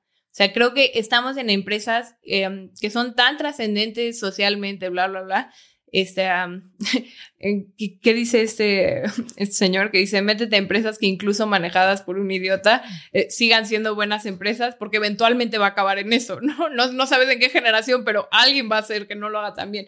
No, y yo te voy a decir, o sea, creo, creo, que, lo, creo que lo hago muy, muy bien, pero, pero, este, pero creo que las empresas familiares no pueden tener el sello de individualismo, ¿no? Y, y si tú te fijas en Bimbo, o sea, claramente hay uno que está mucho más metido Sí, pero, pero habla de Bimbo, no habla de él. Este, y, y si te fijas en todas las empresas familiares, las grandes y las chiquitas, ¿sí? O sea, em, Sam Walton, cuando hablaba, hablaba de Walmart. Sí, e, es, muy distinto a lo que hizo Disney. Claro. Y, y las dos cosas se valen cuando aportan. ¿Cómo manejaron ustedes la transición, no? Porque, a ver, eran siete hermanos, ocho hermanos, ¿no? eh, y ahora, bueno, son un ejército de primos. 23, sí. ¿Cómo, ¿Cómo, se maneja eso? Hace poco tuve a Foyurrea aquí, ¿no? Y habla muchísimo de empresa ah, familiar. tiene su libro y todo. Tiene su sí. libro, todo lo que ha hecho en Grupo Urrea. Eh, ¿Cómo lo manejan ustedes y cómo vives tú la convivencia? Porque supongo que las generaciones anteriores siguen en la empresa. Sí. Este, a ver, otra de las ventajas que yo tuve de que mi papá fuera tan grande es que no es lo mismo que esté alguien de 40 y alguien de 20 a que esté alguien de 60 y alguien de 20. Eso lo dice Sí. en el libro, fue. ¿Ah, sí? Sí, cómo hay un sweet spot en el que las edades hacen sentido. Esa, bueno, y, y bueno, en mi caso hace sentido, porque obviamente a los 40, pues el, eh, el ser humano está en su peak, ¿no? Este, profesionalmente, bla, bla. a los 60 ya estás pensando en el retiro, a los 40 no. Entonces, a, a, a mis, digamos, a mis 10 años, mi papá ya tenía 50. ¿no? Este, entonces, claramente era algo que ya estábamos pensando desde, o sea, ya era algo que se traía en la cabeza, no era algo que dijeron, híjole, este, pues a los 60 ya tengo un niño de 40 que nunca ha hecho nada en su vida. ¿No? O sea, a nosotros desde los 10 decían, oye, a mí me queda poquito tiempo. Este, entonces, eh, si vas a querer, es ahorita. Eh, entonces, creo que las edades eh, ayudaron mucho eh, en, el caso particular de mi papá con nosotros. Eh, algunos tíos pues, sí tuvieron hijos a los 20 y, um, pasó otra cosa, digamos, circunstancial, y es que todos tuvieron solo un hijo hombre. Entonces, hay muchas mujeres, pero solo un hijo hombre por familia. Mi tío Armando tiene un hombre y tres mujeres. Mi tía Claudia tiene un hombre y cuatro mujeres. Mi papá un hombre y dos mujeres. Mi tío Alfonso.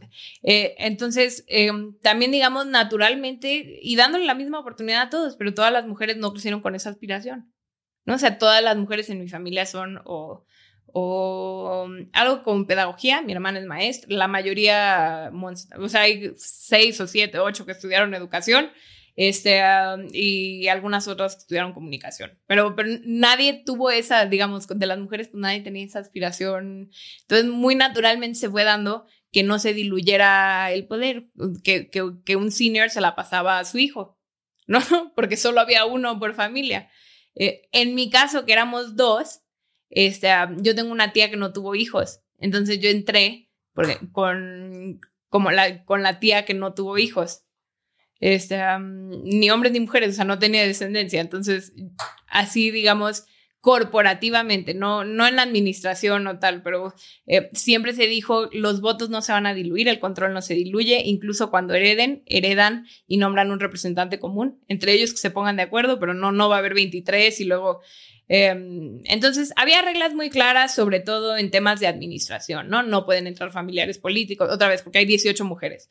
Eh, hay, hay, reglas muy claras que están desde que como creciste con ellas no se te hacen una imposición, ¿no? Porque si ya hay alguien casado con alguien adentro y luego pones una regla es... Eh, y yo te diría, más que reglas eran principios, ¿no? O sea, se va a buscar la, la, igualdad patrimonial, no necesariamente en la administración, otra vez, administran los que tienen algo que aportar, pero, pero todos patrimonialmente van iguales, etcétera, etcétera. Creo que la edad fue algo que contribuyó ciertamente. Este, y luego la circunstancia. Otra vez, pues todos tuvieron un hijo hombre. Se hizo muy fácil eh, que haga, desarrollaran el sistema de mentoría con su hijo, digamos, en las funciones del día a día de ellos.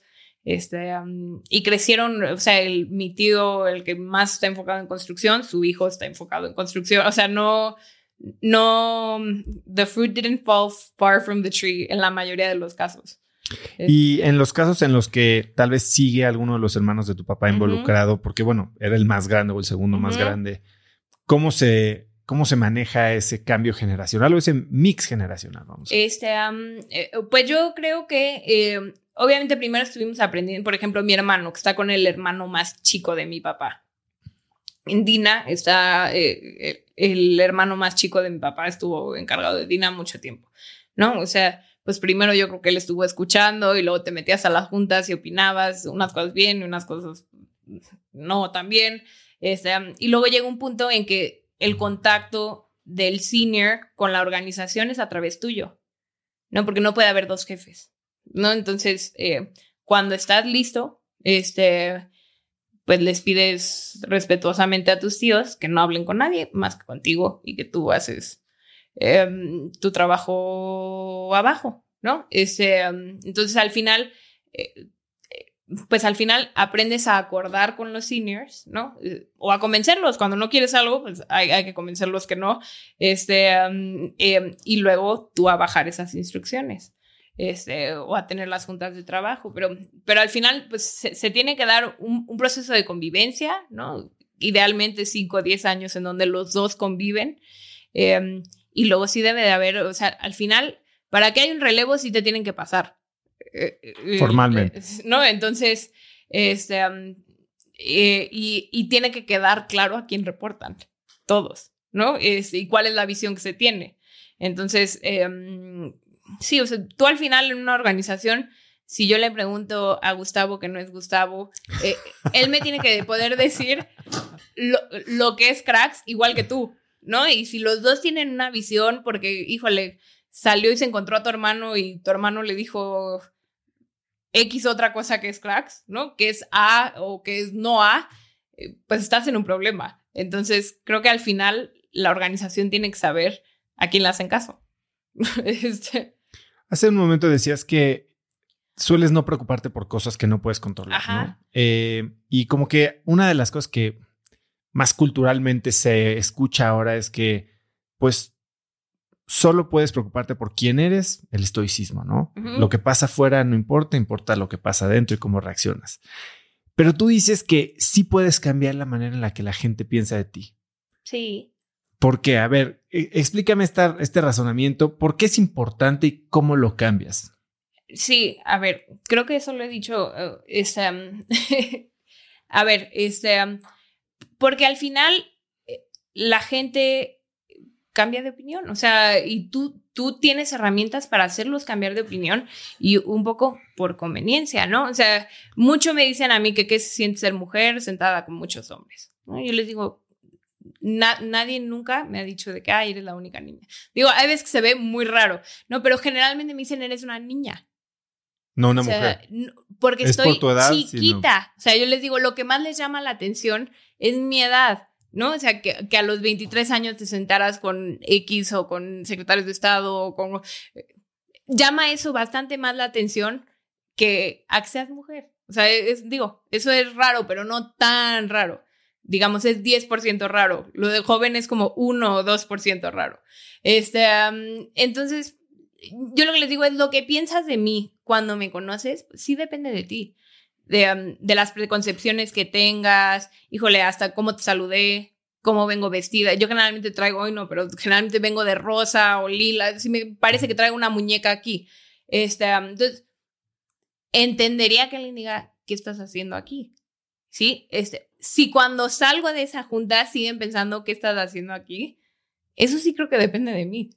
Y creo que, o, o las, las puertas que me han abierto por mi papá o por lo que sea, al final depende de mí que no la cierren, ¿no? Porque la puerta te la abren, eso no quiere decir que vas a tener carta abierta para hacer estupideces. Este, entonces, yo sí creo que, que, cuando tienes valor que aportar en cualquier relación, personal, profesional, comercial, este, política, la gente te busca. O sea, la forma de hacer network no es conocer a mucha gente, no es conocer a mucha gente poderosa es que la gente quiera algo de ti. Y la gente no va a querer nada de ti si no tienes nada que aportar. ¿No? O sea, al final a mí la gente me busca porque quieren algo de mí. ¿Cómo lidias con eso, sabiendo que todo el mundo quiere algo de ti? No, qué bueno. Este, em, em, otra vez, hay que saber decir no cuando no, no, no te conviene, no quieres o no va con tus principios o fines. Este, pero al final la gente sí te busca y tú buscas a la gente por eso. O sea, ¿cómo decides quién viene? Supongo que porque quieres pensar que tienen algo que aportarle a tu conversación, a, tu tesis. Al final la gente quiere algo de la demás gente. Para eso somos comunidad. Y no tienen nada de malo. Este, hay límites, en todo hay límites, ¿no? O sea, y al final la mayoría de las relaciones otra vez se basan en reciprocidad, se basan en razonabilidad, ¿no? Tres cosas, que el fin sea válido, que vaya contigo, que sea proporcional lo que te pidan y que sea necesario. Si te están pidiendo algo que no necesitan pedirte, oye, ve y pídeselo a otra persona. O sea, si para conseguir lo que tú quieres puedes pedírmelo a mí o a B o a C o a D, y luego que lo que me pidan sea proporcional. Oye, grabar una hora o dos horas está bien. Si me pediría, oye, aparta tres días para grabar un podcast, pues no es, o sea, no es razonable lo que estás pidiendo. ¿No? O sea, porque de ahí vamos a editarle mucho, oye, pues hazlo mejor, pregunta mejor. ¿Sí me explico? Este, pero si tienes esas tres cosas, no está mal que la gente busque algo de ti. Dices que hay crisis. No hay crisis que aguante 24 horas de chamba. ¿Cómo se ve tu día? Cambia todos los días. O sea, em, pues hoy tuve dos juntas antes de aquí. Este, un desayuno, luego una entrevista para Business Year, luego aquí. Este, ahorita me voy porque me tienen que hacer eh, acupuntura traigo un dedo roto. Bueno, ya se quitó lo roto, pero sigo con el músculo mal del pie. Este, me voy a Nueva York en la noche, mañana vuelo a Washington. Cambia todos los días, son como cuatro vuelos a la semana. Este, Eso habías dicho que lo habías dejado, que en, en la pandemia, en la pandemia, en la pandemia lo dejamos. Este, a ver, sigo creyendo que hay muchas juntas que pueden ser un Zoom, ¿no? Y, y voy a estar haciendo muchos Zooms esta semana. Este, pero luego hay otras que pues sí las tienes que hacer, ¿no? Este, las que son juntas, em, y no quiero usar la palabra network porque acabo de decir, eh, pero las que son juntas de relación, ¿no? Las que son juntas para, eh, otra vez, que no son temas de KPIs o que no son temas de seguimiento, que son temas em, de generar valor, sí creo que sigue siendo mejor en persona. Cuando son temas de, de ah. sí, pues eh, francamente humanos, ¿no? O sea, de, relaciones de unas y otras personas, este, son mucho mejor en persona. Entonces, seguimos viajando y luego, pues, hay que ir a visitar las plantas de repente, hay que ir a... y no voy mucho, pero, pero pues hay que hacerlo de repente, ¿no? Si vas a ir a comprar algo, pues, híjole, a saber qué vas a comprar. Este, lo mínimo, ¿no? Las compras en internet no son lo mismo cuando son, eh, cuando incluyen gente, ¿no? Claro. Cuando incluyen equipos, hay, que ir a ver si están bien armados los equipos, hay que ir a ver los terrenos, etcétera.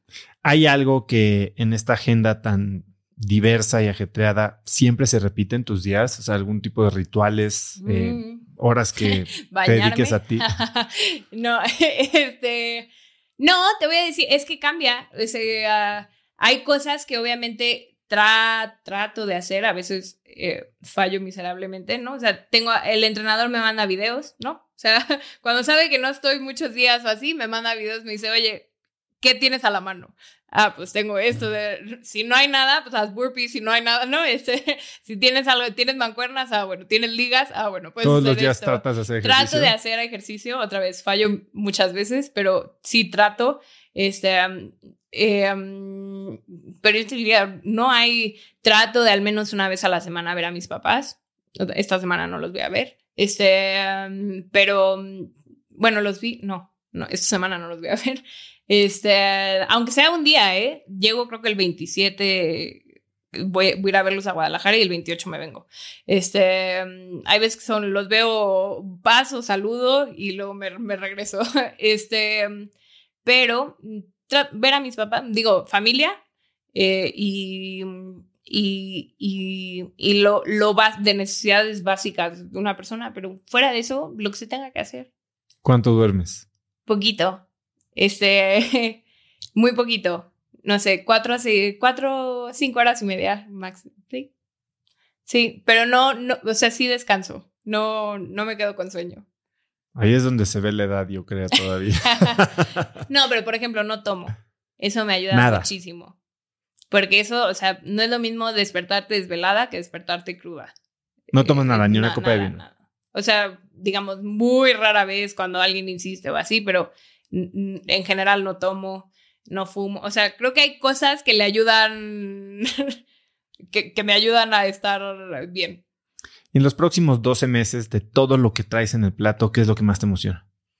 Eh, próximo, Navidad. No, me encanta Navidad. Navidad es lo que más me gusta de todo el año, siempre. Este, todos los años decoramos muy diferente y con mi familia, eh, las navidades son en mi casa de toda la familia, entonces nos encanta juntarnos en Navidad y eso es... Pero ¿qué me emociona? No, pues traemos muchísimos proyectos. Creo que, eh, creo que específicamente estos años se va a dar un proceso importante de consolidación y de especialización en las industrias donde estamos. Entonces, va a haber buen, hay buenas oportunidades ya de mergers and acquisitions. ¿no? O sea, de empresas que por falta de liquidez, que son muy buenas empresas, este, van a estar en posición de, de, de vender y nosotros de comprar. Eh, y, y, luego el tema de especialización, o sea, todo lo que es especializado, eh, almacenamiento de frigoríficos o congelados, este, que va a ser cinco veces más en México. Otra vez, aeroespacial, o sea, hay cosas muy especializadas eh, que creo que también van a crecer muchísimo eh, y, y, va a haber buenas, buenas oportunidades este año. Eh, yo creo que vamos a sacar algún instrumento de capital para desarrollos inmobiliarios el año que entra. Este, um, entonces hay, hay dos o tres proyectos eh, profesionales, hay temas de la familia este, que, que nos tienen entusiasmados. Tus dos o tres lecciones básicas del libro que escribió tu abuela antes de morir. De memorias. Eh, um, bueno, ella lo cerró diciendo la vida es un primor. Ella tuvo una vida súper difícil, huérfana a los cinco años, este, um, tocó la revolución cristera, se tuvieron que ir, a, en Jalisco fue como la cuna de eso, se tuvieron que ir a Los Ángeles, bla, Este, um, eh, yo diría, la vida, o sea, que la vida se debe de disfrutar, la vida es un primor. Eh, um, dos, la familia es lo más importante. Eh, y, y, tres, eh, yo creo que lo que más nos enseñó la mejor lección de mi abuelita es que ella siendo, digamos, una persona con muchísimas cualidades y muchísimas virtudes, yo creo que su virtud más grande y la virtud más grande que puede tener cualquier papá o cualquier antecesor es que los que vengan después de ti sean mejores que tú. ¿No? Entonces creo que la virtud más grande de mi abuelita es que a sus ocho hijos tuvo ocho excelentes hijos que tuvieron sus virtudes and some more, ¿no? Este, y creo que eso es a lo que aspira otra vez, sobre todo alguien que que vivió para ser uh, mamá. Este, yo diría que esas fueron las tres lecciones. Y antes de dejarte ir, si pudieras escribir un mensaje en el cielo para que millones de personas lo vieran, ¿qué diría? Este mensaje en el cielo para millones de personas. Em, ánimo. O sea, para no ser, sí, ánimo. Yo creo que este, la, la, gente necesita ánimo. Al final el entusiasmo, otra vez la voluntad, mueve, mueve montañas. Dices que es mejor actitud que aptitud. Sí, 100%. Iría un poquito a lo largo de esas líneas, ¿no? Sí, sí. Pero bueno, no le vas a decir eso a actitud y aptitud a millones de personas. ánimo. este, bueno, pues, bueno, muchos están viviendo cosas muy difíciles. Definitivamente eres alguien que conoce su mercado. Altagracia, eres una crack. La verdad es que llevo tomando notas la hora y media que llevamos hablando. Muchísimas gracias por estar aquí. es, impresionante, la verdad. El, creo que me cuesta todavía trabajo dimensionar hasta dónde llega el alcance de lo que hacen en, el grupo y bueno, es increíble poder aprender de alguien así. Eh, ¿Dónde puede la gente? Sé que no tienes redes, pero saber más de ti o del grupo, o si quisieran contactarte para algo. En, en mi celular contesto mis WhatsApps. no vamos a compartir tu celular aquí. no te preocupes de eso. Pero no sé si LinkedIn, algún correo corporativo. No tengo LinkedIn, no tengo correo corporativo. Bueno, minsa.minsa.com.mx. Perfecto. Entonces ahí supongo que habrá un equipo listo para filtrar todo lo que te llegue. ¿Algo que quieras agregar? No, muchísimas gracias. La verdad es que agradecida, la pasé muy bien. Este, y felicidades por el programa. No, muchísimas gracias a ti. Podcast, no programa. y bueno, pues gusto tenerte. Gracias. Definitivamente encontré a Altagracia admirable e inspiradora. Nada menos que lo que quería para el capítulo 200. Así que si te gustó este episodio, compártelo con alguien usando el link cracks.la diagonal 200. También sigue Cracks Podcast en Spotify suscríbete en YouTube o iTunes y califícanos con 5 estrellas para que más gente nos pueda encontrar. Mencióname en Instagram o Twitter con la lección que te deja este episodio como arroba osotrava. Y bueno, a Alta Gracia ya sabes cómo contactarla, no tiene redes sociales. Puedes encontrar links a todo lo que mencionamos Altagracia y yo hoy en las notas del episodio en cracks.la diagonal 200. Y antes de irte, no olvides que puedes comprar mi libro Haz lo que importa en cualquier librería de México, en Amazon México, en Busca Libre en Colombia o escucharlo en audio en Vic. Y segundo, no olvides registrarte para recibir todos los viernes mi newsletter Viernes de Cracks, que es un correo muy cortito que tiene tips, gadgets, artículos, frases, cosas que creo que pueden ayudarte a tener una vida más productiva o a empezar una conversación interesante este fin de semana. Para recibirla, simplemente ve y regístrate gratis en cracks.la diagonal viernes. Y eso es todo por hoy. Yo soy Osotrava y espero que tengas una semana de cracks. Este episodio es presentado por Vic. Si me conoces, sabes que soy un consumidor voraz de audiolibros y que he probado todo tipo de aplicaciones para seguir nutriendo mi mente mientras manejo o mientras corro o hago ejercicio, pero sin duda, por mucho, Vic es mi favorita. Con Vic puedes convertirte en una máquina de aprendizaje porque con solo 15 minutos al día puedes leer más de 12 libros al año. En Vic tienen más de 250 mil títulos y puedes escuchar resúmenes de bestsellers en menos de 15 minutos o libros completos, incluido mi libro Haz lo que importa, así como mis Vic originales como Cómo combatir el síndrome del impostor. Vic, por ser escucha de cracks, te regala 7 días de prueba y después contenido ilimitado por solo 167 pesos al mes en un pago anual de 1.999 pesos al suscribirte a Vic. Simplemente ve a cracks.la diagonal Vic. Vic se escribe B alta E E K. Una vez más, es diagonal Vic. Este episodio es presentado por Hospital Ángeles Health System. Cada invitado con el que platico en el podcast me abre los ojos a nuevas tecnologías que están impactando de forma positiva la manera en que todos nosotros vivimos. Una de las áreas en las que el avance tecnológico está generando más impacto es en el área de la salud, especialmente con los avances en cirugía robótica que permiten intervenciones con menos sangrado, menos dolor, cicatrices más pequeñas y una recuperación mucho más rápida. Hospital Ángeles Health System el programa de cirugía robótica más robusto en el sector privado en México. Cuenta con 13 robots Da Vinci, el más avanzado y versátil del mundo, y con el mayor número de médicos certificados en cirugía robótica, con la cantidad de horas necesarias para poder operar, ya que tiene el único centro de capacitación de cirugía robótica en todo el país. Este es el futuro de la cirugía. Si quieres conocer más sobre el programa de cirugía robótica de Hospital Ángeles Health System y ver el directorio de doctores, visita cracks.la diagonal ángeles. Una vez más, es cracks.la diagonal ángeles. Consulta a tu médico.